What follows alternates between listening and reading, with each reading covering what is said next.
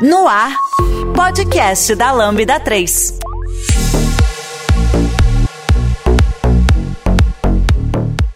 Oi, pessoal. Eu sou a Sara e esse é o podcast da Lambda 3. Aqui comigo na minha mesa virtual estão. Oi, todo mundo. Eu sou o Crespo, sou designer de produto aqui da Lambda 3. Olá, Vinícius, designer aqui na Lambda 3 também. Antes de começar o nosso papo, é, eu queria deixar alguns recados. Primeiro, deixa cinco estrelas caso você esteja nos acompanhando pelo iTunes, ou então você pode seguir e curtir a gente na sua plataforma favorita de podcast, porque nos ajuda a colocar o programa em destaque e alcançar novas pessoas. Também não deixe de comentar esse episódio lá no post do blog, no nosso Facebook, SoundCloud e também no Twitter. E se quiser, manda um e-mail para a gente lá no podcast lambda3.com.br com o seu feedback, dúvida ou sugestão de pautas, que a gente vai adorar saber. E hoje, mais uma vez, a gente está aqui entre designers para bater um papo que às vezes pode se tornar um pouquinho polêmico, né? Quando a gente trata aqui de dois temas, design e código. Então, afinal de contas, né, designers devem programar? E a gente vai falar um pouquinho hoje sobre as diferentes atribuições e contextos de trabalho dos designers. A gente vai trocar aqui ideia do nosso histórico, né? Coisas que a gente já vivenciou quando se fala de programação e design. Qual que é a opinião geral, né? Se designers devem ou não entender minimamente de código, porque quando a gente fala de design, a gente tem muitas possibilidades, né? Tem o que a gente faz como designer de produto, tem designers gráficos, tem web designers, então existem ali diferentes trabalhos. Então, qual é a opinião de vocês sobre isso? Olha, eu vejo que a gente tem duas categorias, né? A gente tem uma categoria designers que podem programar e tem a categorias do, dos que devem. Os que devem são esses designers mais web, né? Esses que estão ali direcionados para uma pegada mais front, aquela pessoa que tem todo o conhecimento de front-end, mas é, tá com um foco muito grande ali na estética dos layouts e, e focar ali na, em estruturar um design, uma experiência. Essa pessoa, ela precisa programar essencialmente porque faz parte do trabalho ali do escopo dessa, dessa pessoa, né? Mas aí quando a gente parte para um, um designer gráfico, por exemplo, né? Ou até o designer de produto, o escopo de trabalho dele não é voltado para programação. Então, eles podem programar, mas eles não devem. Não deve ser uma obrigação, não deve ser um, um critério ali uh, para que ele possa executar o trabalho dele ao meu ponto de vista. É muito parecido com o Vini, mas a resposta para basicamente designers tem que saber programar é para mim assim com a cabeça é não, não necessariamente, né, no caso. E designer saber programar basicamente eu, eu, vejo mais como um diferencial que caso você seja um designer dentro de agência, é, você pode estar conversando com algum time de desenvolvimento ali junto para fazer alguma landing page, alguma coisa. Então, se você sabe a essência ali, pelo menos o básico do básico de algum um pouquinho de programação ali, você consegue conversar com o front-end mais sinceramente, né? É, eu compartilho dessa opinião de vocês dois. Acho que é um diferencial bem interessante. Não acho que empresas que contratam designers de produto, por exemplo, devam exigir isso é, na, na job description, né? Acho que é realmente uma coisa que vai ajudar mais a, o designer mesmo, né, do que a empresa, assim, em si, porque vai eu acredito que facilita muito ali a comunicação entre pessoas desenvolvedoras, tu consegue é, documentar até de um jeito mais fácil, às vezes, né? Para essas pessoas que vão pegar esse teu, essa tua interface para desenvolver depois. É, e eu compartilho, assim, dessa opinião. É, e outra coisa também que eu queria saber a opinião de vocês é sobre os pontos negativos e positivos disso. Então, por exemplo, eu vejo como um ponto positivo, né, de, de saber programar, como eu falei, é que facilita essa comunicação. Então, como que é isso para vocês? O que, é que vocês veem de, assim, que é super interessante, que vai agregar muito ali na vida design? Sabendo programar. E o que, é que não vai ser tão legal, né, dessa expertise, digamos assim? Tem um ponto que é bastante delicado, assim, que eu falo que é uma linha tênue, é que muitas vezes, se você, por exemplo, é um designer gráfico, né, e você tá ali na rotina desenvolvendo layouts, muitas vezes você saber um código adianta alguma coisa na sua vida. Você pode ali editar um e-mail marketing direto, você pode fazer uma sugestão ali direto já falando para a pessoa, olha, faz tal coisa. Isso é muito bom. Mas aí tem uma linha muito tênue que isso pode virar uma outra sobrecarga de trabalho. Tipo, ah, o designer gráfico ali, ele tá dando conta da, da questão do código. Então a gente não precisa de uma pessoa de código. Então acho que, ao meu ver, hoje a área de design gráfico é muito sobrecarregada por causa dessa multidisciplinaridade que a função vai acarretando, e uma delas acaba sendo essa questão do código também. O designer gráfico pode programar ali, deixa ele fazer essas paradas também. Então, é, é, um, é, é um ponto positivo e um ponto negativo ao mesmo tempo, né? Eu, inclusive, tenho uma experiência disso. Uma vez que eu era estagiária de design gráfico. Trabalhava ali meio fazendo os layouts de mídias sociais e tal. E aí, uma vez eu inventei de fazer um e-mail marketing ali no código bonitinho e cara, nunca mais a minha vida foi a mesma depois disso. Porque aí era tudo, não, a Sara sabe fazer, a Sara programa isso, a Sara programa aquilo, e eu tava tipo, gente, calma, calma, foi só ali o, o básico do básico, sabe?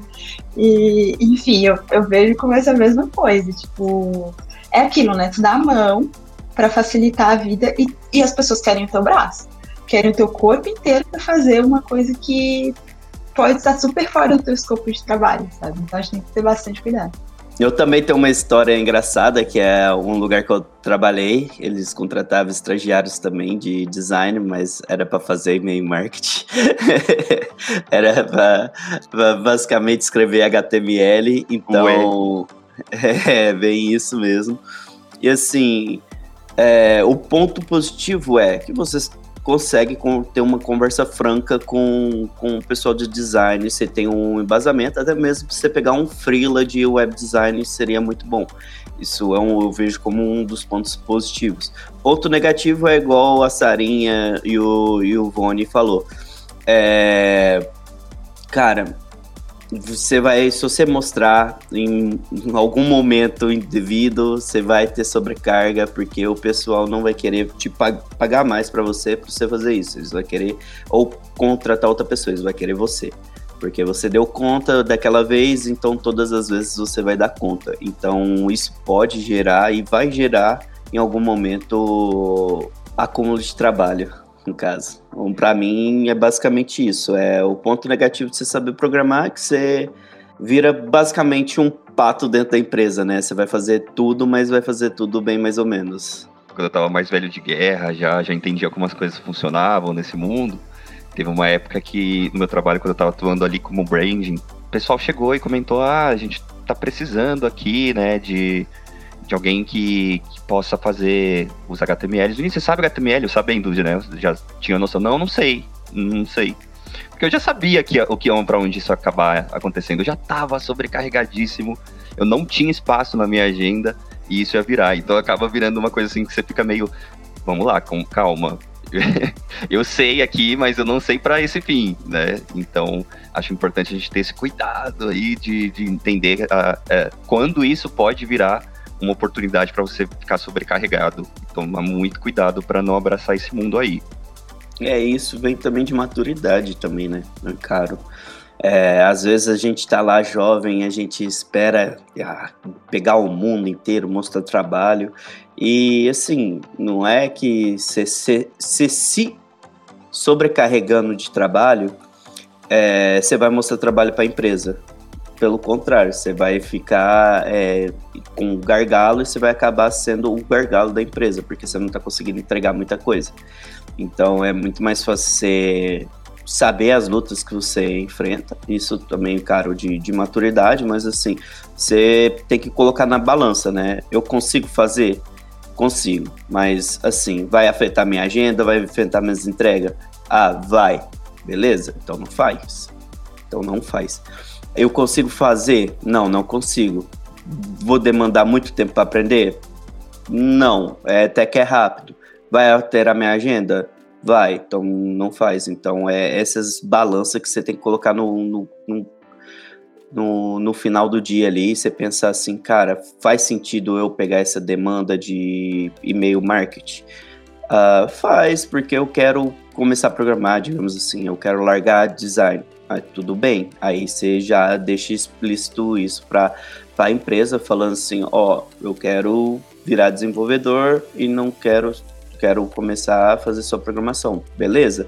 E aí você seja bem aberto e franco com, com, o pessoal, mas ah, eu quero continuar sendo designer, mas eu quero aprender programação e isso vai ser legal para mim e tal. Não, não faz, porque você vai ter uma sobrecarga de, de trabalho, é muito mais fácil você pegar é, freela por fora ou fazer mesmo projetinhos seus do que você tentar abraçar o mundo, tá? Então, é, essa é uma diquinha desse ponto aí que eu, que eu tenho. Eu concordo. Eu, eu, sempre comento assim que a gente tem que estudar muito as batalhas que a gente quer aceitar, sabe? Então, eu acho que a gente tem que pensar muito no nosso desenvolvimento profissional também e não fazer as coisas só porque a gente entende que a empresa precisa da gente, né? Então, eu acredito que isso vem com maturidade profissional. Tipo, eu lá, sei lá, oito anos atrás, fiz o e-mail marketing e, enfim, né, meus dias nunca mais foram os mesmos. Mas hoje em dia eu já não faria isso. Até porque a gente começa a perceber o contexto que a gente está inserido, né? A gente entende também o quanto que isso vai afetar na, é, nas demandas que a gente vai começar a receber, a expectativa da empresa em relação a gente. Então, é algo que a gente vai tendo ali esse sentimento em relação ao nosso contexto, né? Então, tem várias coisinhas ali para colocar na balança mas é importante sempre pesar essas decisões, porque vai definir os nossos dias dali para frente. É, pode mudar completamente, como pode não mudar. Né? Então, a gente precisa pensar com bastante cuidado sobre isso. Tem outro ponto que é, é muito pelo menos eu sinto isso, não sei se vocês sentiam também, mas que o processo de trabalho de programar e o processo de trabalho de design são muito diferentes. Parece que estão mexendo com dois lados diferentes da cabeça. Aí tem outro tipo de sobrecarga, né? Essa sobrecarga cognitiva ali, de você tá trabalhando muito focado ali num campo criativo e você ter que ao mesmo tempo tá ali com código, com cuidadinho com as tags, testando ali para ver se tá tudo refletindo do jeito certo isso me dava uma sobrecarga muito forte que eu terminava o dia assim com a cabeça doendo, cansado, assim, exausto, e eu achava isso péssimo. Não, não gostava dessa, dessa sensação. A Lambda 3 é uma empresa de tecnologia com expertise comprovada na construção de produtos digitais e soluções customizadas de ponta a ponta, que transformam o seu negócio para uma nova realidade. Saiba mais no site lambda3.com.br.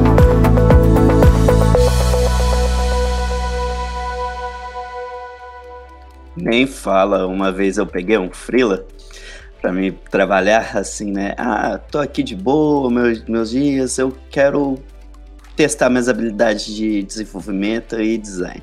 Peguei um freela de web, né? Beleza, eu tô ali, né? E era responsivo ainda, né? Eu, beleza, eu fiz os layouts, mandei, aprovou, né? Eu todo felizão com meu layout e tal. E eu comecei a desenvolver. Que eu comecei a desenvolver, fazer todas as classes, começou a quebrar. Falei, meu Deus do céu, por que o designer fez isso?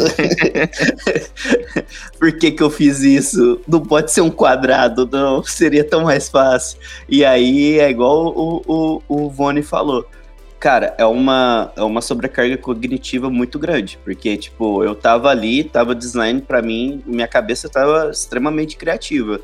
Aí passou pra parte lógica, pelo amor de Deus, foi. Eu comecei da, da cabeçada na parede, basicamente.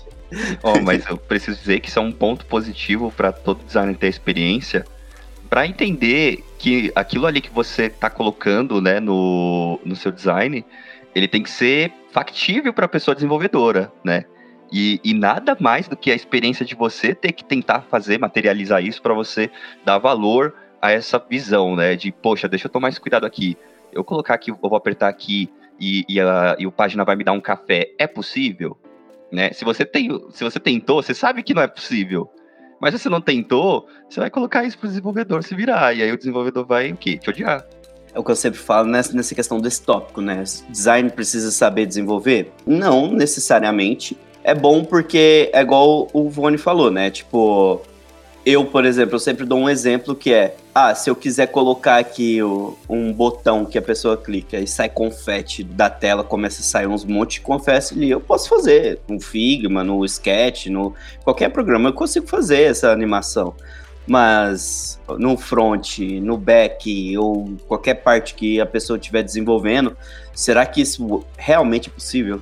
tem essa limitação técnica. Então, essa parte você consegue pegar entendendo um pouco melhor como é o, o, processo de desenvolvimento, como o pessoal desenvolve, ou até mesmo sentando e entendendo um pouco melhor com o próprio desenvolvedor. Falando nisso, eu sinto que essa é a razão pela qual existe muita treta entre alguns designers e pessoas desenvolvedoras, assim. Porque é, acho que todo mundo aqui já, já esteve em alguma situação em que tentou, né, passar alguma coisa para pessoa desenvolvedora, a pessoa disse, ah, não vai dar, por causa disso, disso, disso. E muitas vezes, né, ali entre diferentes pessoas, enfim, isso causa um, um atrito. Porque eu já ouvi amigos designers falando, ah, porque desenvolvedores não querem fazer nada. Eu já ouvi amigos desenvolvedores falando, ah, designers só dificultam a nossa vida. Sendo que se todo mundo conversasse, né, e tipo, tivesse essa mínima noção de que, tipo, ah, cara, realmente não vai dar para fazer isso, e exercesse um, uma outra habilidade que eu acho muito importante no nosso trabalho, que é negociar, o nosso dia a dia seria muito mais tranquilo, assim, né?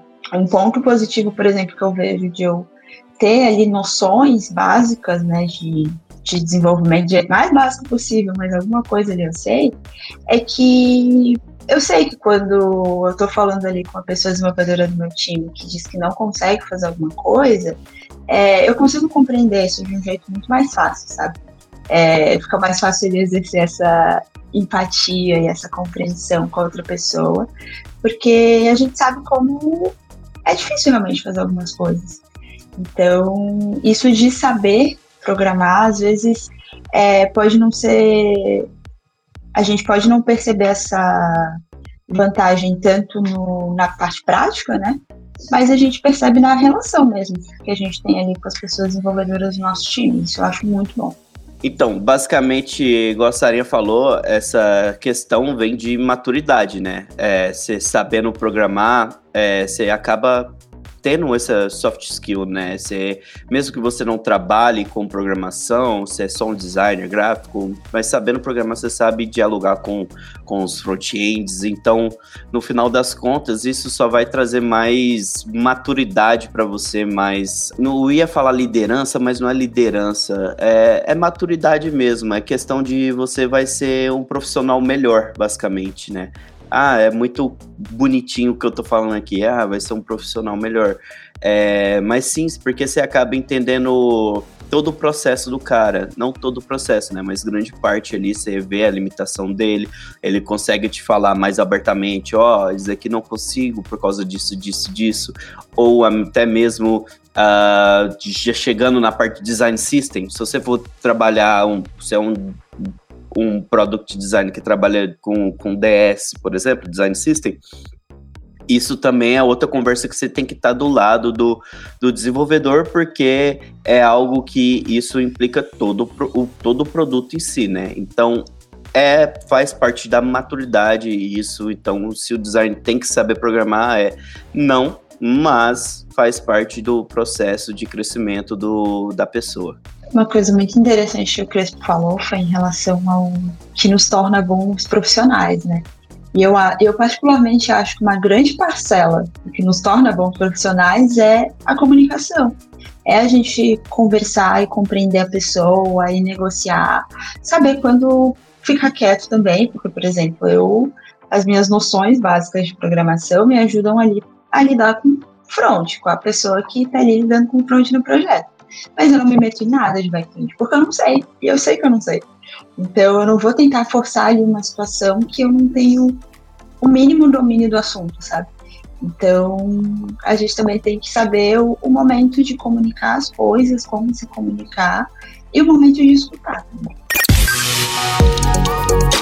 Você já conhece a Lambda 3? Além de sermos uma empresa formada por pessoas apaixonadas por tecnologia, desenvolvemos e entregamos software com qualidade, segurança e inovação, que podem ser um diferencial para o seu negócio. Acesse o site lambda3.com.br e conheça mais. Tem outro ponto que eu acho muito legal da pessoa estudar, né, e, estar tá ali aberta para isso, ela também ter uh, a humildade de não saber, né, que é uma coisa que eu Eu sinto muita falta em algumas, alguns grupos de design, assim, aquela percepção de putz, eu, eu sei que tem que ser assim e vai ser assim, e você, desenvolvedor, que lute com isso. E eu acho isso extremamente complicado. Eu acho que a gente tem que ter a humildade de falar, eu não sei como isso funciona, e chegar para os desenvolvedores e pedir ajuda, falar, o que, que, é isso, né? Como que é esse fluxo? Às vezes coisas simples a gente não sabe, como, como é que você vai colocar essa homologação, como que funciona a pipeline. Pergunta essas coisas, é legal perguntar, mesmo que isso não tenha um impacto muito direto, é, é conhecimento, né? Então, eu acho que tem a humildade de você é, entender que você não sabe aquilo ali e, e que a pessoa que você está conversando tem um conhecimento que você não tem é, é, muito importante, não só para o designer, né? Mas nesse caso aqui da, da conexão com o designer desenvolvedor, eu acho que é muito importante, muito enriquecedora. É, do mesmo modo que muitas vezes a, as pessoas de desenvolvimento vêm questionar coisas para gente, né? Por que vocês escolheram essas cores? Por que esses tamanhos de fontes? E aí é o nosso momento também de, de, de ter humildade de compartilhar informação, né? E não tratar é, essas coisas de, de, Como assim você não sabe isso, né? Não, é, é, natural. E, e eu acho isso um processo muito muito bonito até, assim, de acontecer, dessa troca, de você estar tá ali aberto, da pessoa estar tá aberta também para ouvir. E no final, se você tem esse tipo de, de conexão, as duas pessoas vão ganhar muito, né? Vão sair ali muito mais preparadas, muito mais. Uh, muito mais. com uma bagagem muito maior, né? Sim, sim. Do mesmo jeito que você não sabe tudo de programação, o programador não sabe nada de design, sabe? Então, vocês sabem é só aquilo que eles tocaram, entende? Tipo, ah, a questão de uh, oito pontos. Por que isso? Porque, enfim, daí você vai, faz toda uma explicação, é todo bonitinho e tal, não sei o quê. É, mas é mais questão de troca de conhecimentos, né? Isso é igual que eu venho batendo, é questão de maturidade também, né? Mas assim, não só maturidade, mas igual o, o Vone falou, tem muitos designers que falam assim, não, é isso porque é porque eu defini assim. Não, gente, não é só por causa disso. Se fosse se a gente estivesse trabalhando só por achismo, então o nosso trabalho pode retroceder, sabe? Podemos voltar a não mais quebrar esse design de produto, design de, de UX, design do, é, de escrita, né? UX writing. Então, assim, então a gente pode voltar a ser tudo só designer. Então, é, se já que tem essa arrogância no final, então não, não, não, precisa ser especialista em alguma coisa, né? Então, todo mundo sabe um pouco de cada coisa. Assim, acredito que todo mundo. O conhecimento é algo que a gente leva pro resto da vida, então nunca a gente vai esquecer alguma coisa, a não ser que você queira esquecer, mas enfim. Mas basicamente o que eu queria falar é um pouco do, da minha jornada, assim, de trabalho, quando eu estava numa empresa onde o time de design é, não conversava com o time de, de front. E era algo muito estranho, porque eu tinha vindo de uma outra empresa que o design e o front, um sentava do lado do outro, era o par, não tinha essa conversa, era parzinho. E aí foi na onde que eu aprendi muito sobre questões de, de programar e tal, aprendi muito mais sentado do lado do, do desenvolvedor do que aprendendo em casa mesmo, vendo vídeo ou algo do tipo. E essa outra empresa, quando eu estava, ela não tinha essa política. E eu achei muito estranho. E aí eu falei, ó, eu gosto de sentar do lado do desenvolvedor e tal, porque eu gosto de entender, porque eu posso colocar ali um, um botão vermelho fluorescente. Mas será que é bom? será que os caras vão conseguir fazer esse botão vermelho fluorescente piscar igual eu quero? Não vai. Então eu vou sentar do lado deles e entender qual é o problema. E foi uma vez que eu sentei do lado, literalmente eu sentei do lado deles uma semana. Fiquei uma semana ali do lado de trabalho e a gente resolveu todo tipo de problema que tinha na, na plataforma. Que a gente tinha que resolver. Tipo, ah, por que, que é, esse espaçamento aqui é, é 16 pixels e aqui é 8? Uai, então tem alguma coisa errada. Não, vamos, vamos pensar aqui. Não, então tem que ser tudo 16. Vamos colocar tudo 8, então. Ó, então vamos pensar aqui, ah, por que, que essa fonte aqui é 11? Não era para ser 11, era para ser 12, o mínimo é 12. Então vamos trocar. Então foi algo que a gente conseguiu fazer muita coisa em um pouco espaço de tempo, tipo, muito ajuste que tinha que fazer e a gente ajustou porque simplesmente eu, eu decidi sentar do lado do, dos programadores. Mas o meu chefe não gostou muito bem. Mas tudo bem, isso não, também é o caso, né? É, o gestor lá não, não gostou. Umas três vezes ele foi lá ver o que eu tava fazendo do lado do desenvolvedor. Só tava trabalhando, gente. Mas assim, ele foi lá ver porque ele, para ele não fazia sentido eu sentar do lado do desenvolvedor, entendeu? Então era uma política dentro da empresa, basicamente. Então foi uma de umas empresas que, que assim, eu tentei fazer o meu melhor lá dentro. Mas nem sempre é igual a gente começou falando, né? A gente tem que decidir as batalhas que luta. Então é basicamente isso que eu, que eu queria falar. É tipo, cara, é, não seja arrogante porque o desenvolvedor é seu melhor amigo dentro de um projeto. Não tem como. Se você uhum. deixar o desenvolvedor e o designer longe, eles vão virar inimigos. É um fato. Sim. E a culpa não é de nenhum dos dois. A culpa é do ah. chefe. Deixo aqui claro essa mensagem. Porque aí não tem comunicação e sem comunicação todo mundo se odeia. E uma coisa legal que o que vocês comentaram, né, em relação à arrogância e tal dos designers, eu, eu concordo, a gente tem que compartilhar conhecimento, gente. Quando a gente compartilha conhecimento, a gente também está dando credibilidade para o nosso próprio trabalho. Né? A gente mostra de onde as nossas decisões de design vieram. A gente tem ali uma troca com a pessoa desenvolvedora, então é, algumas vezes eu já, tipo, tirei dúvidas, assim, por exemplo, é, uma vez uma pessoa desenvolvedora perguntou para mim por que, que eu estava usando um dialogue não modal. São dois componentes diferentes, né? E daí eu fui lá e expliquei o que, que cada um, para que, que cada um serve, em que cenário cada um é usado. E a partir disso, ela teve, tipo, o conhecimento ali para ela e ela passava a falar assim, em situações, é, tipo, ah, Sarah, eu resolvi colocar aqui um dialogue por tal e tal e tal motivo. Isso é muito legal, porque o trabalho começa a ficar mais fluido também, né? E daí a pessoa ali desenvolvedora, ela toma algumas decisões que muitas vezes pode ficar preso ali com a gente, decisões simples, é, mas baseadas em coisas que a gente já trocou ideia. Então isso é muito legal. É, e, por exemplo, tem também um, um desenvolvedor do meu time, beijo Rubens, que sempre vem trocar ideia comigo sobre essas questões de ah, espaçamento, tamanho, né? E verifica as coisas no Figma, verifica os padrões que a gente criou e às vezes, tipo, vem me perguntar, ah, aqui a fonte está num tamanho diferente, não deveria ser tal tamanho? E aí, às vezes, por erro nosso, que a gente também, às vezes, esquece, né? Acaba, sei lá, tirando um pixel de algum lugar, mexe no negócio, esquece de corrigir. E aí ele me chama, a gente troca ideia, tipo, isso é muito legal.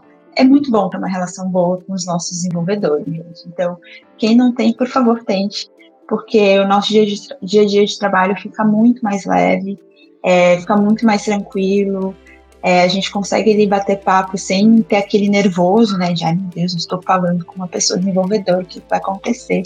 Então, eu recomendo muito, gente. Sejam amigos dos seus desenvolvedores, como o João falou. É a única coisa que eu tenho para falar de você. Cara, ele é pessoa é igual você. Ele é uma pessoa igual você. Ele quer fazer o melhor trabalho possível. Você também quer desenvolver o melhor trabalho possível. Então, cara, senta do lado e fala assim: Poxa, mano, tô com tal dificuldade. Não é feio, tá, gente? A gente nunca sabe tudo. A gente é um, é um poço de, de. A gente morre e nunca aprende tudo, sabe? O nosso conhecimento é, é bem limitado a essa questão. Então, cara, você nunca vai saber de tudo, você nunca vai ser o melhor Uh, a não ser que você seja especial e seja um novo Einstein, daí inventar um, um, um, novo jeito de fazer design. Então, aí você vai ser você vai ser o maioral mesmo. Mas assim, seja amigo, porque do mesmo jeito que você vai completar conhecimento para o front-end, o back-end, os programadores em si, né? Porque às vezes a gente fica mais focado em front-end porque é o que a gente mais está em contato, né? Mas o back-end também tem que a gente tem que entender pelo menos o mínimo, porque a gente tem que entender de onde que vai vir essas os requests da, das paradas, né, as requisições da, da onde que vai vir aqueles dados, como vai vir, porque às vezes até o back-end tem essa vontade de entender por que, que a gente tomou uma decisão de design, não outra decisão de design. Eu já trabalhei numa outra empresa que eu tô falando assim, gente, eu já trabalhei em muitas coisas, tá? então eu não trabalhei só como design, então eu trabalhei muitas coisas, então eu tenho uma boa experiência de vida aí. Mas assim, é, eu trabalhei numa empresa onde os backends me perguntavam questões de front mesmo, de por que eu tomei aquela decisão. É, porque, porque era algo que eles tinham curiosidade, sabe? Não é algo feio de você se perguntar. Fala assim, nossa, front, por que, que você fez assim? Mas eu coloquei assim. Por, por, que tá diferente? Ah, por causa dessa limitação aqui, porque a gente usou essa essa grid aqui e tal. Então são algo que você vai sempre tra trabalhando, mesmo com front e até mesmo com back. Então o back-end ele às vezes tem, às vezes não tem curiosidade. Então são de pessoas. Mas é bom você entender de onde que vem as coisas, como que vem o fluxo, porque se você fazer só o front, você só tá tapando só com a peneira, se você não entender o fluxo total, entendeu? Então é bom você sempre entender um pouco de tudo. Através de soluções tecnológicas e inovadoras, a Lambda 3 entrega projetos baseados em metodologias ágeis para empresas que buscam qualidade, agilidade e sustentação de seus sistemas, com o objetivo de potencializar o seu negócio. É bom você estar sentado do lado do desenvolvedor por conta disso, porque você vai completar o, o conhecimento um do outro, né? Então, você vai passar conhecimento para os fronts e para os backs, e os fronts e os backs vão completar você para te passando conhecimento. Então, cara, seja o melhor amigo do seu desenvolvedor. É a minha campanha. Levante essa bandeira. Isso aí, eu apoio. Assino embaixo. o Crespo levantou um ponto interessante sobre pessoas back-end, né? E realmente faz todo sentido, porque a gente precisa saber de onde a informação que a gente está colocando ali no nosso fluxo, das nossas telas, vem. É, às vezes a gente não consegue, por exemplo, agrupar certas informações que a gente precisa porque elas estão organizadas de determinada maneira no back-end, né, nas tabelas, é, enfim, de onde vão vir essas informações, de um jeito que às vezes não dá para separar. Então isso influencia em hierarquia e arquitetura de informação, né? Então, independente ali de você estar lado a lado com o seu front-end, é, se forem pessoas diferentes, né? É, puxa ali a pessoa que cuida de back para ter certeza de que as coisas vão fluir da melhor maneira, né? É, que o sistema vai funcionar do jeito que você planejou, o sistema, aplicativo, enfim, ali a interface que você planejou, é, vai funcionar do jeito que você, você espera, né? Então é importante ter ali uma conversa com todas as figuras saber dizer eu não sei, saber pedir ajuda, que é uma coisa muito difícil, né? Não só entre designers, mas de modo geral. As pessoas têm muita dificuldade de pedir ajuda, porque acaba expondo uma vulnerabilidade, né? De não saber alguma coisa. Mas tá tudo bem, né? É, a gente não precisa saber de tudo, como o Jonathan falou. Ninguém aqui manja de todos os assuntos. Se você entende de tudo, sabe todos os assuntos do mundo, vá ser estudado, por favor, porque. Manda currículo pra gente que temos vagas. Isso aí, é. É, a gente já consegue colocar a pessoa em qualquer vaga, pelo jeito. Então, é, entre em contato. Mas é isso, tipo, eu acho que, que a gente precisa falar com todas as figuras ali de desenvolvimento, que todo mundo vai ter alguma coisa para acrescentar no nosso trabalho e vice-versa. Eu diria também que se você tá num lugar que exige que você seja tudo a todo tempo, né? A Sara deu um nome que eu achei maravilhoso, o Full Stack Designer. Se o lugar pede que você seja isso, uh, o problema não é você não conseguir ser isso, é o lugar, tá? Então, não não aceite ser colocado na caixa da pessoa que tem que saber tudo. Isso não, não vai funcionar para você, vai ser muito cansativo. Fuja. Exatamente. Eu, eu já tive uma experiência assim, inclusive. Teve uma, uma das minhas experiências, eu fui um product designer que precisava programar. E aí, tá, eu tava começando, né? Falei, cara, eu preciso, né? Eu tô aqui no processo para focar aqui como designer de produto. Então vamos, vamos embora. E aí era muito doido como eu tinha que boicotar todos os lados. Então, putz, nunca vou ter tempo para fazer teste de usabilidade, porque eu tenho que agora ali focar na, no código. Putz, não vou conseguir colocar uh, o, do jeito bonitinho ali o JavaScript, porque eu vou precisar agora focar em como vai ser o grid do, dessa landing page. Então toda hora eu ia me boicotando, porque eu era uma pessoa fazendo trabalho de duas, ou três até, né? Então, isso é um caminho muito fácil para o burnout, né? É uma coisa muito. Toma cuidado realmente com isso. É um caminho para você se auto-sabotar, né? Você fala, putz, eu não consigo fazer nada. Mas não é por isso, é porque você precisa escolher um caminho, né? Você vai fazer os três, quatro coisas ao mesmo tempo. É óbvio que vai dar errado alguma, é óbvio que você não vai conseguir entregar no prazo. Então, tome esse cuidado, tem esse filtro aí de será que eu estou pegando mais do que eu deveria, né? Será que eu estou com uma carga de trabalho, um escopo de trabalho que não corresponde ao humanamente possível, né?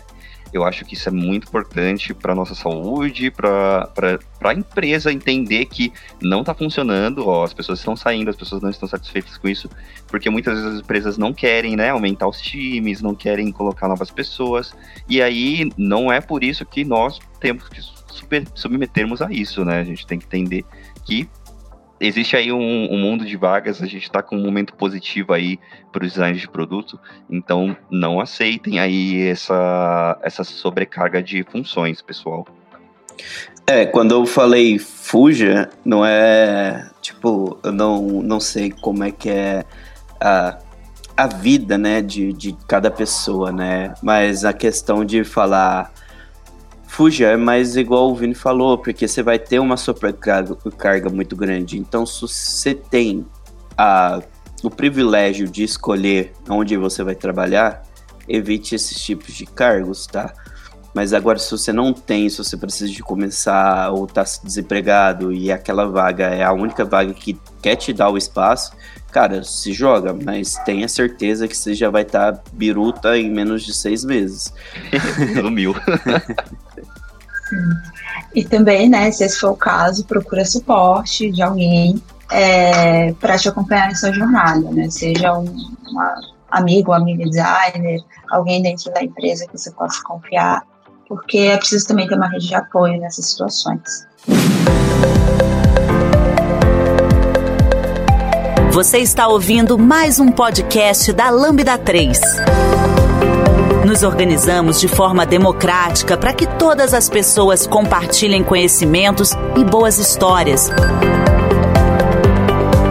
Temos muito papo sobre tecnologia, diversidade, cultura e muito mais. Encontre o caminho para novas ideias aqui. Uma coisa interessante que eu estava lembrando aqui é que, bom, eu dou mentoria faz uns oito meses para mulheres em transição de carreira e é bem curioso que na primeira conversa que eu tenho com, acho que com a maioria das gurias que eu já falei, primeira pergunta que me fazem em relação a escopo de trabalho é: eu preciso programar? Porque tem várias vagas que eu vejo aqui que pedem HTML, CSS, noções de programação, não sei o quê. E, tipo, é muito doido como essa questão da, de saber programar tá tipo muito latente no nosso no mercado, né, de design de produto. Porque e daí olhando para essas vagas, uma coisa que eu percebo é só que sei lá, alguém viu a descrição de uma outra empresa, pegou essa descrição e colou para si e trocou umas palavrinhas. E daí isso foi reverberando e tipo é, virou quase que um senso comum, assim, de que designer de produto, só porque está inserido na área de tecnologia, né, mexe com digital, é, precisa programar. E aí, né, eu sempre digo para as meninas, não, gente, calma lá, é, não, não é um requisito, não, por favor, não vá começar a fazer um curso de programação só por isso. Porque muitas vezes é o que as pessoas acham, né? Ah, eu vou comprar aqui um curso porque eu preciso fazer. Mas não é assim. É, basicamente o que a Sarinha falou resume tudo. Porque a nossa área é tecnicamente nova, entre aspas, né? Você visando a questão de engenheiros, advogados, é, arquitetos, então é algo mais novo, né? Essa parte de design digital, assim. E às vezes é, é, a própria falta de conhecimento mesmo da empresa do que, que o profissional faz, né? E aí pede HTML CSS porque viu várias outras pessoas, outras empresas pedindo e vai lá, copia e cola, só muda algumas coisinhas. E é basicamente isso. Na minha transição de carreira, eu não sabia programar, eu aprendi no meu próprio trampo lá. Igual eu falei, eu estava sentado do lado do, do, do, desenvolvedor e eu foi onde eu aprendi como que programa, como é que ele programava, como é que funcionava todas as tags lá que ele usava e tudo. E foi onde eu aprendi bem entre aspas, tá, gente? é, a gente fala aprendi, mas assim, ter o conhecimento básico assim de programação foi do lado de um desenvolvedor. Então, às vezes é, a gente fica meio que meio inibido de aplicar para uma vaga porque está pedindo HTML e CSS. Mas às vezes é igual eu falei, só o, o pessoal do, de pessoas, eles pegaram, copiaram a vaga e mudaram algumas coisas, mas eles, às vezes você nem precisa trabalhar com HTML e CSS.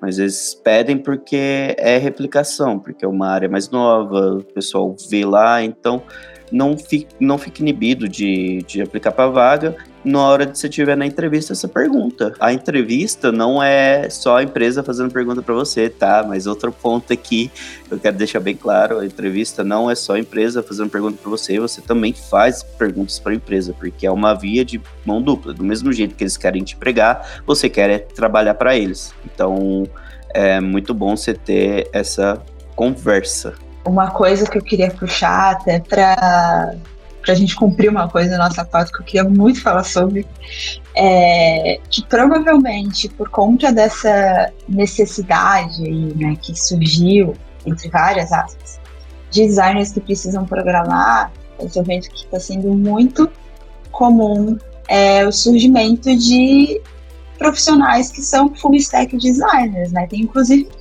cursos sobre isso, né?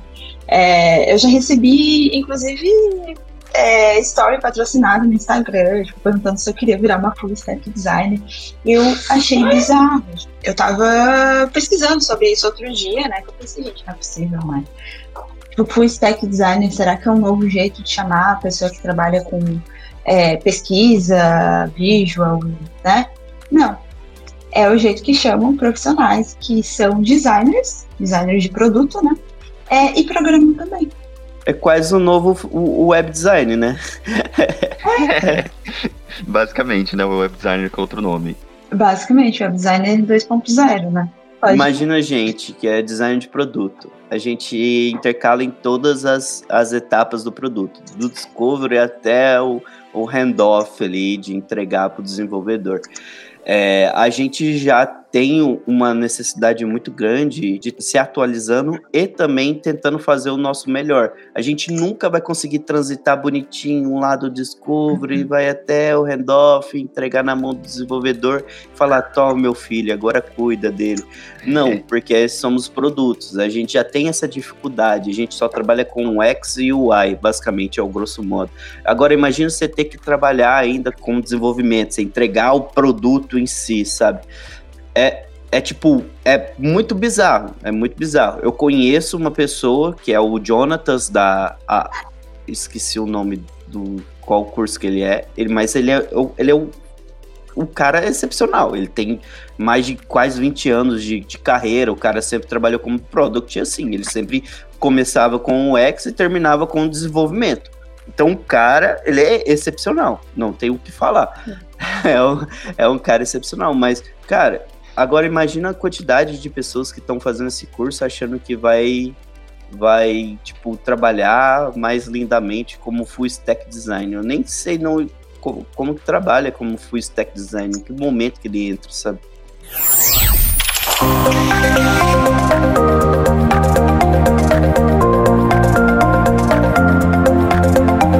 Esse podcast é produzido pela Lambda 3, uma empresa de tecnologia inovadora que pode te ajudar em seus maiores desafios.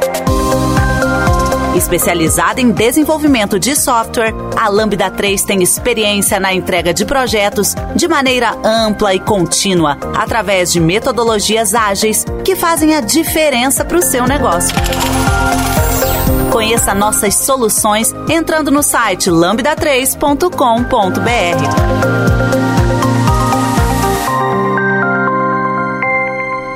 Sim, tipo, pessoas que eu conheço que fazem esse trabalho de ponta a ponta também são pessoas que estão há bastante tempo no mercado, né? Porque eu acho que é, quando uma pessoa se propõe a trabalhar com isso, é, isso se torna uma transição muito natural, assim, sabe?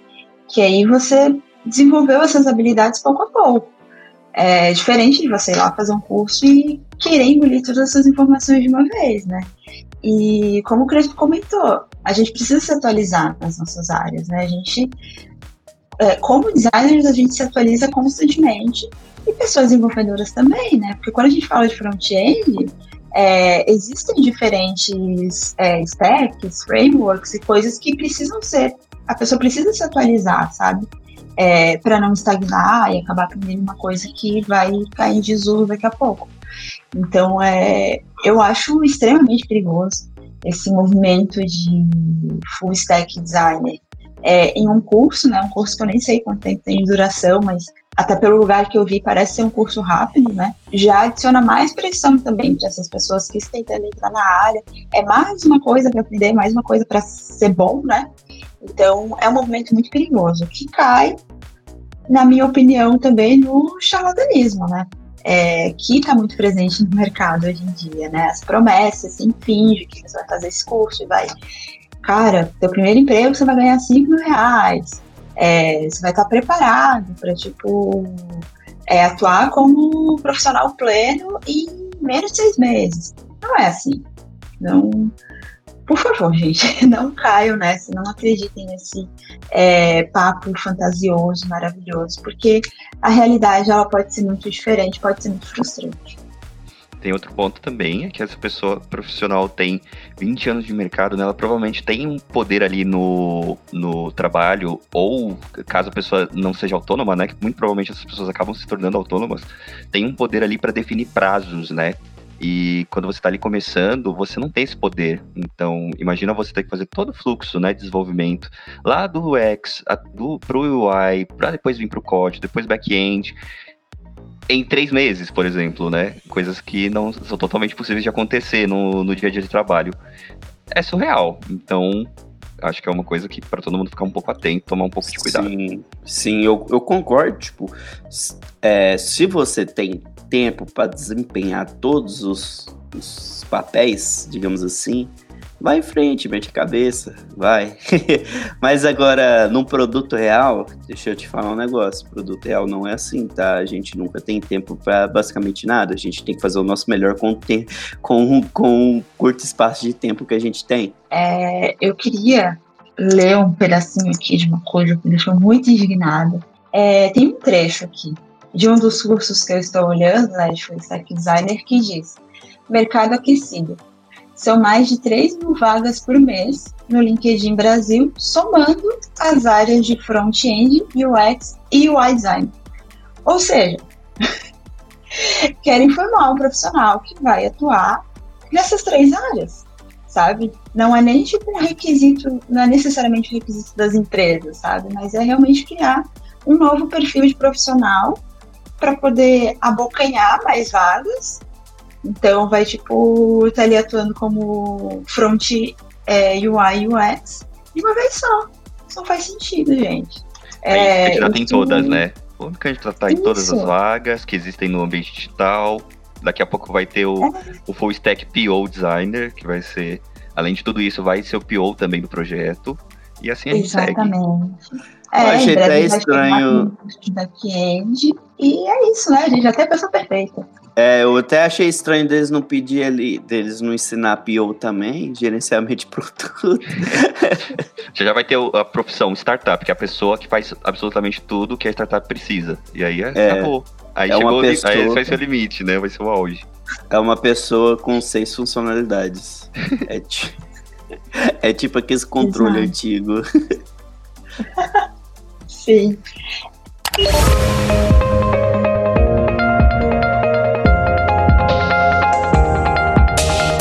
Trabalhe na Lambda 3 de qualquer lugar do Brasil.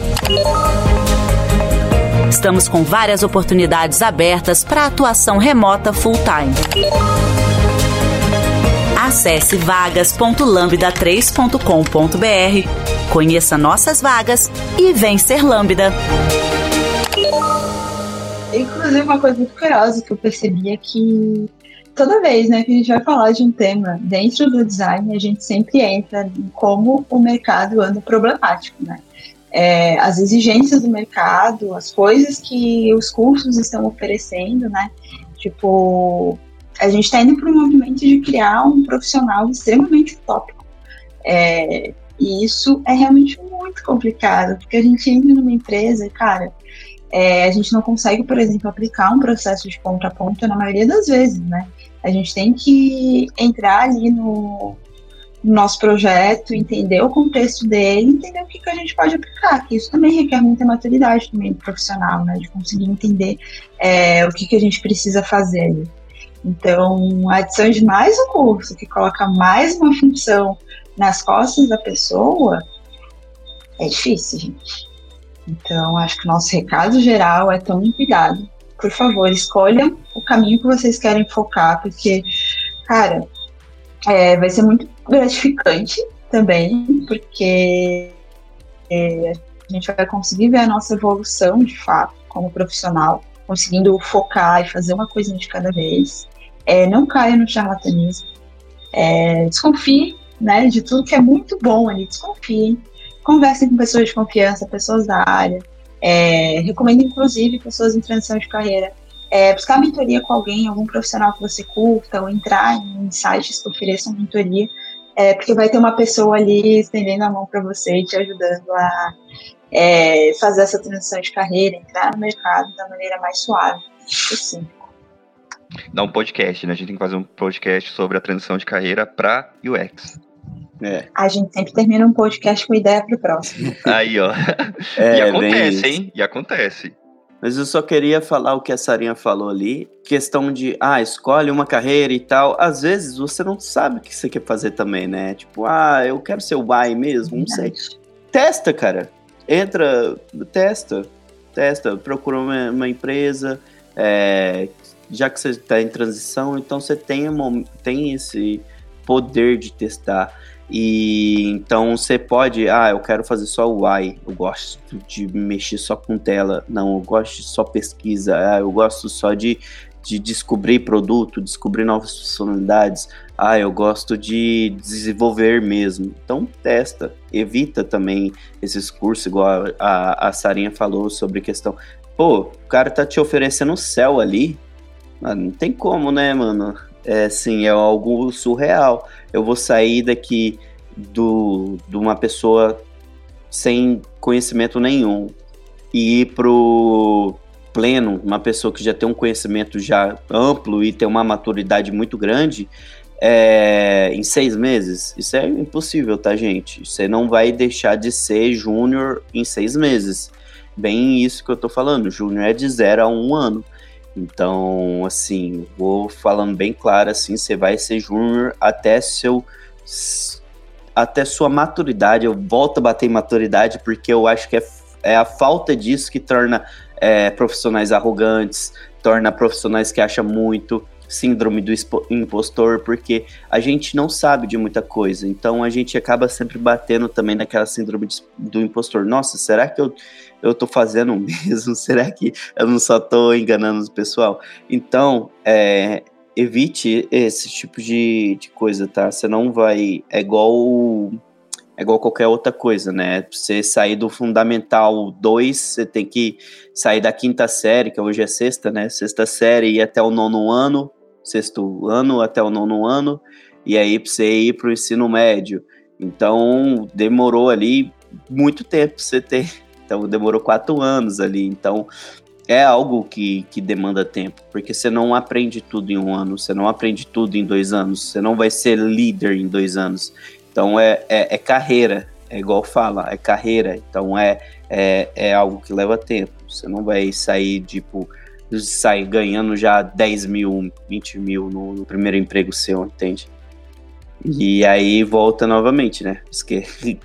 Cuidado com esses cursos que te entregam o mundo. Sim, e eu entendo super né, as pessoas que caem nisso, que acreditam É, porque normalmente são pessoas que estão ali muito cansadas né, do seu trabalho atual, ou querem trocar de empresa, ou querem trocar de carreira, estão ali sem muitas perspectivas, né? Então acabam se agarrando a essas esperanças, é, esses cursos, né, que dão esperanças. Mas a gente, a gente precisa ter cuidado até para a gente não viver em função disso, né? A gente precisa estudar, precisa aprender, claro, mas a gente precisa ter os momentos de descanso, de paz. Então, quanto mais essa carga de aprendizado, né, surge, mais difícil a gente vai conseguir ter esses momentos de, é, de descanso para limpar a mente mesmo, conseguir absorver mais o conhecimento, né. Eu sempre bato na tecla nisso com as meninas que eu mentoro, por exemplo, de que a gente precisa é, descansar. Então, acho que isso encaixa bastante com o que a gente está falando, né? Que o Rony é. comentou mais cedo sobre burnout, né? Que essa, essa carga toda de trabalho pode causar burnout, então é um recado bem válido. Também descansem. É, descansem. Outra coisa também que eu queria pontuar que muitas das vezes esses cursos não é nada barato esses cursos que te prometem o mundo não é nada barato. E uma pessoa que está com transição de carreira pagar um, um curso tão caro assim, às vezes, cara, você tem que colocar na, na, balança, igual eu falei, é tudo uma balança. Será que esse curso vai me oferecer mesmo tudo isso? Será que eu vou ganhar o triplo do que eu estou ganhando hoje só por terminar de fazer um curso, entendeu? Então, assim, é igual a Sarinha falou, no começo da carreira a gente sempre quer abraçar o mundo, a gente sempre quer aprender o máximo possível para ganhar mais, para melhorar o, o, as nossas decisões de design. Eu me vi assim na, na, na, primeira empresa que eu trabalhei, eu não tinha experiência como design, então eu me via que todo dia que eu saía do, do trampo, eu chegava em casa, eu estudava, sábado e domingo eu estudava, feriado eu estudava, então assim, é, então eu sempre estava estudando além do trabalho. E isso me consumia demais. É, eu cheguei num momento de quase mandar todo mundo para aquele lugar, socar a parede. E assim, eu estava no, no meu limite, no meu limite mesmo. Assim, mas eu vi porque é essa questão mesmo, gente. Tempo para você é um tempo precioso. Nem que você for tipo, tirar duas horas assim, você ficar deitado no chão sem fazer nada, sabe? Isso é extremamente precioso para você. Porque tempo é algo que a gente sempre tá com pouco tempo e no final do, do, da sua vida você fala, não, podia ter aproveitado mais. Mas é porque a gente sempre bate naquilo, né? A gente queria dar o nosso 200%, mas no final das contas o 100% já bastava e e você podia ter curtido os outros 100%, sabe? A gente começou falando sobre se designers devem programar e terminamos aqui com, com um papo bem motivacional, né? Mas... Tempo filosófico. É. é, bonito, bonito. É, a gente começa conversando e nunca sabe onde vai parar, né?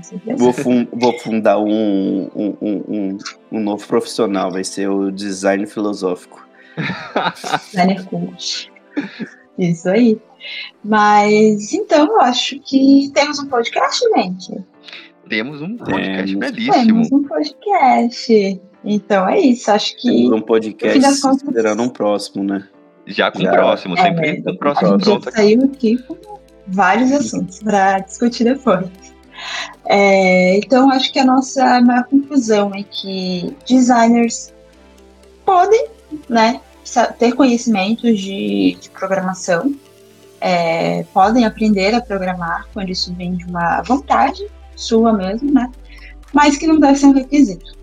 É, que empresas não devem exigir que designers programem, né? Porque é preciso ter profissionais separados e esses profissionais separados precisam trabalhar juntos para ter uma sinergia, ter uma entrega de time e ter uma boa relação, né? Mas o recado que fica é: programe só se você quiser. Você não tem essa obrigação. É, bom, alguém quer falar mais alguma coisa, deixar um recadinho, mandar beijo para alguém? Eu achei o seu desfecho perfeito, sem falhas. Então, é, não tenho mais nada a acrescentar. É isso, pessoal. Tomem muito cuidado e foquem aí no que vocês é, se sentem confortáveis e que não vai prejudicar a sua saúde mental, que isso é super importante. Eu, como Vone, é, já estragando já o desfecho perfeito da Sarinha. Gente, então para mim é desenvolvedor, design são melhores amigos e tome cuidado com, com a sua cabecinha aí, porque isso é o que comanda você e é o que faz você pro resto da vida. Então, procure ajuda. Então é isso, pessoal. É, encerramos nosso papo. Muito obrigada para quem ouviu até aqui. Como eu falei lá no começo, qualquer comentário, feedback, pode mandar para o podcast lambda3.com.br que a gente vai adorar saber. Então, um beijo e até a próxima semana. Você ouviu mais um episódio do podcast da Lambda 3. Indique para os seus amigos esse podcast. Temos também um feed só com assuntos de tecnologia e outro que mistura assuntos diversos. Toda sexta-feira, sempre com o pessoal animado da Lambda 3.